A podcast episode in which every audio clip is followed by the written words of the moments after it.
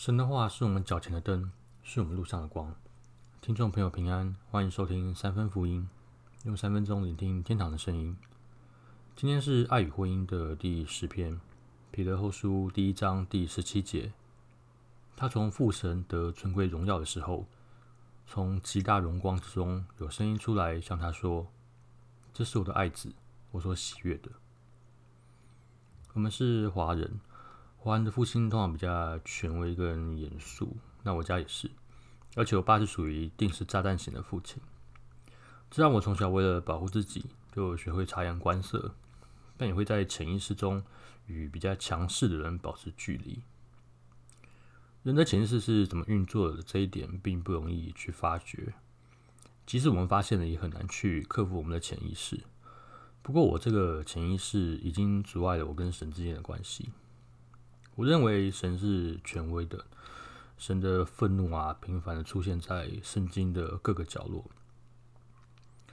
作为全能者的勇士，我也像使徒约翰一样是个雷子，有点嫉恶如仇。不过在另外一方面，我也怕自己是不讨神喜悦的。其实所谓的讨神喜悦是一个迷思，真相是神非常的爱我们，不是因为我们做了什么他喜欢的事。而且他本来就很爱我们，我们很容易用自己的童年经历去建立跟神之间的关系。你会想知道这个工作啊，这个选择，或这个女孩或者这个男生是不是神为我预备的？每一次我问神，神的回答都是：我非常爱你，无论你到哪里去，我都与你同在。坦白说，有时候神的回答让我不是那么的满意。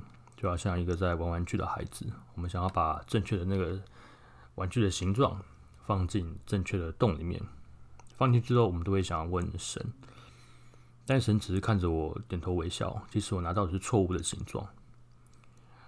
然后当这个事情不是那么顺利的时候，我就会去怪神，说没有更明确的指示。等到过了蛮长的时间，才会去意识到，说我从中得到了更宝贵的功课。那对一个小孩来说，可能是学习认识形状，但是作为一个世故的大人，我们会很自然的想要去讨生喜悦。但其实我们都知道，一个小朋友在大人面前故意讨大人喜欢，是多不自然的一件事情。我们喜欢小孩子是天真无邪的，讨大人喜欢的小孩其实并没有做错什么，但是这不是他们本来的面貌。我们也是一样，神爱原本的我们，就像小朋友一样天真、单纯、渴慕神的我们。